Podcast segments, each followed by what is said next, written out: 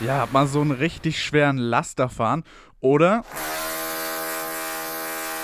ja, auf einer richtig lauten Baustelle arbeiten, dann vielleicht doch lieber Genau, einen ruhigeren Job in der IT. Egal welcher von diesen drei Berufen, da würde man gemeinhin wahrscheinlich sagen, Genau, diese Berufe, die sind eine absolute Männerdomäne. Und viele solcher vermeintlich klassischen Männerberufe, die lassen sich in den großen Pool der MINT-Berufe einsortieren. Dagegen wollen die OrganisatorInnen des deutschlandweiten Girls Day etwas tun und mehr Frauen in diese Berufsfelder holen. Gestern war eben genau dieser Girls Day und was der jetzt eigentlich genau ist und wie der hier in Leipzig ablief, das erfahrt ihr in unserer neuen Ausgabe Radio für Kopfhörer. Mein Name ist Scott Heinrichs, schön, dass ihr dabei seid. Mephisto 976, Radio für Kopfhörer. Ja, seit 2001 gibt es den inzwischen schon, den Girls Day hier bei uns in Deutschland. Organisiert wird das Ganze vom Kompetenzzentrum Technik Diversity Chancengleichheit. Dahinter verbirgt sich ein Zusammenschluss des Nationalen MINT-Forums, der Initiative Klischeefrei und des Europäischen Zentrums für Frauen und Technologie. Das Ganze wird auch fleißig gefördert, nämlich von den Bundesministerien für Familie und Bildung. Denn dieser Girls Day, der hat natürlich ein ganz klares Ziel, nämlich jungen Frauen männerdominierte Berufsfelder und Studienfächer näher bringen wie eben die bereits angesprochenen MINT-Fächer. MINT, was ist das eigentlich? Das ist ein Akronym und steht für die Begriffe Mathematik, Informatik, Naturwissenschaft und Technik. Man würde also auch hier wieder sagen, allesamt männerdominierte Berufsfelder.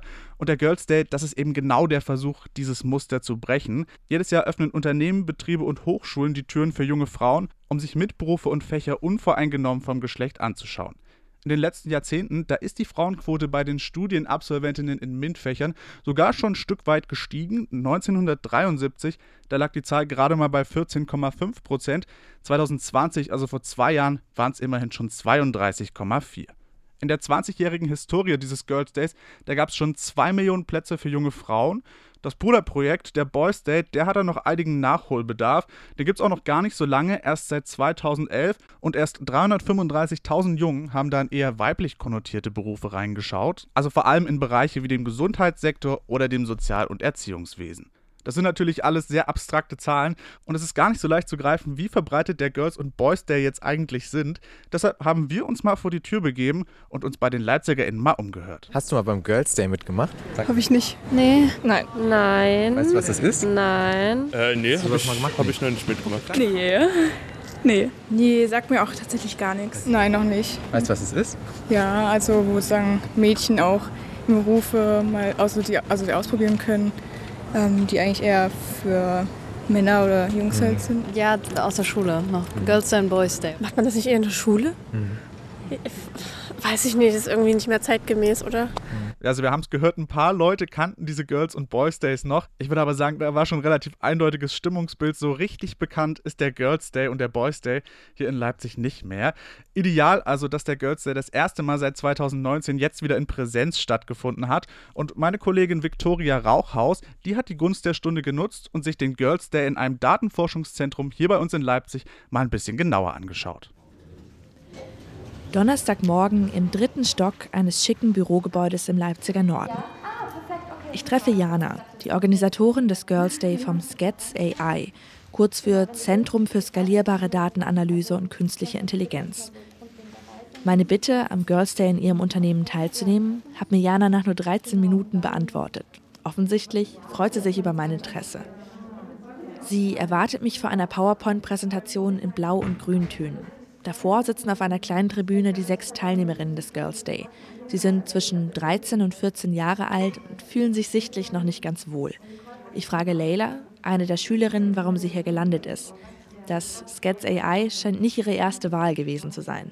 Ähm, weil ich auch ein bisschen zu spät geguckt habe und dann habe ich aber auch gesehen, dass äh, das habe ich halt gesehen, wurde mir angezeigt und das habe ich dann auch angeguckt. Auch die anderen Teilnehmerinnen sind eher zufällig hier gelandet. Dann habe ich halt mal so geschaut, was es so gibt und habe halt gesehen, dass es nur viel von, für Kfz und Informatik gibt. Sie hat das halt in der Klasse vorgeschlagen und Ähm, ich mag es auch so zu erforschen, sowas. Und ja, da dachte ich auch, dass das interessant sein könnte. Äh, durch meine Schwester, sie interessiert sich allgemein für Technik und alles. Und das hat mich auch dadurch interessiert. Und deswegen hat mein Infolehrer das angeboten und da habe ich ja gesagt. Wir müssen unsere Gespräche unterbrechen, denn der erste Vortrag beginnt. Jana erklärt, was das Sketch AI macht. Das Forschungszentrum beschäftigt sich mit Big Data und künstlicher Intelligenz und ist eng an die Uni gekoppelt. Es wird vom Bund gefördert und beschäftigt in Leipzig und Dresden jeweils etwa 60 MitarbeiterInnen. Nach der kurzen Einführung erklärt Alina, eine der Forscherinnen, in einem etwas längeren Vortrag, was künstliche Intelligenz und Big Data bedeuten. Eine Maschine, wir haben ein Problem und wir programmieren die Maschine, dass sie das Problem löst. Sie versucht, die Themen stark runterzubrechen. Trotzdem wirken die Teilnehmerinnen danach erschlagen. Es gibt keine Fragen. Dann kramen die Mitarbeiter in Sitzsäcke heraus. Wir setzen uns mit den Forscherinnen des Instituts in einen Kreis. Sie erzählen, wie sie zu der Arbeit im Sketch AI gekommen sind. Die Botschaft? Man kann auf unterschiedlichsten Wegen im MINT-Bereich landen. Traut es euch einfach zu. Im Gespräch mit den Teilnehmerinnen stellt sich jedoch heraus, Einige planen sowieso bereits in den MINT-Bereich zu gehen. Ähm, ich fand so auch Informatik ganz interessant oder halt auch so Forschung, sowas. Andere haben schon eine klare Vorstellung von ihrem zukünftigen Weg, lassen sich gar nicht mehr umstimmen. Medizin. Und ich will ähm, also dann das Medizinstudium machen, danach kann ich in die Chirurgie gehen. Bevor es soweit ist, ist jedoch noch ein Rundgang durchs Forschungszentrum geplant. An verschiedenen Stationen erklären ForscherInnen kurz ihre Projekte. Es geht um Netzwerkdaten des Fahrradverleihs Nextbike, eine künstliche Intelligenz, die auf Röntgenbildern Corona erkennen soll, und einen intelligenten Spiegel, der einem neue Kleidungsstücke vorschlägt. Nach dem kleinen Rundgang gehen alle gemeinsam Mittagessen. In der Kantine unterhalte ich mich mit Jana, die mich am Anfang des Tages empfangen hat. Wie lange macht ihr den Girls Day jetzt schon? Das wievielte Jahr ist das? Das ist jetzt, ich glaube, das zweite Jahr. Ich bin auch selber noch nicht so lange hier, deswegen kann ich das nicht genau sagen. Aber ich weiß, dass es auf jeden Fall schon einmal stattgefunden hat, genau, aber da im kleineren Rahmen. Genau, das war das erste Mal, dass wir es wirklich auch in einem größeren Kontext aufgezogen haben. Größerer Kontext bedeutet auch, während der ganzen Veranstaltung schießt eine Fotografin Fotos, die später in einem ausführlichen Blogbeitrag und auf Twitter veröffentlicht werden. Für schöne Fotos sorgt auch der Programmpunkt nach dem Mittagessen. Die Teilnehmerinnen dürfen selbst verschiedene Programmieraufgaben ausprobieren. Ein Forscher zeigt zum Beispiel, wie man einen 3D-Drucker dazu bringt, kleine Schlüsselanhänger mit dem Logo des Forschungszentrums zu drucken. Das sei zwar spannend, mit dem tatsächlichen Arbeitsalltag habe das aber gar nicht so viel zu tun, verrät mir eine der Forscherinnen. Es ist jetzt schon eher, dass man ja eher versucht, den so ein bisschen spielerisch zu zeigen, das kann man machen. Äh, und natürlich äh, äh, nimmt man dann eher die Dinge, die halt jetzt einfach sind und die man schnell zeigen kann und die auch ein bisschen Spaß machen. Ob es den Teilnehmerinnen wirklich Spaß gemacht hat, versuchen die MitarbeiterInnen beim letzten Programmpunkt herauszufinden, der Abschlussrunde. Das Feedback ist positiv. Die Teilnehmerinnen scheinen Spaß gehabt zu haben. Ob heute aber wirklich ein Mädchen zum ersten Mal auf den Gedanken gekommen ist, einen vermeintlichen Männerberuf zu ergreifen, da habe ich meine Zweifel. Die meisten, die am Girls Day teilnehmen, scheinen sich in ihrer Berufswahl eh schon sicher zu sein. Nachdem sich die Teilnehmerinnen verabschiedet haben, spreche ich nochmal mit Jana.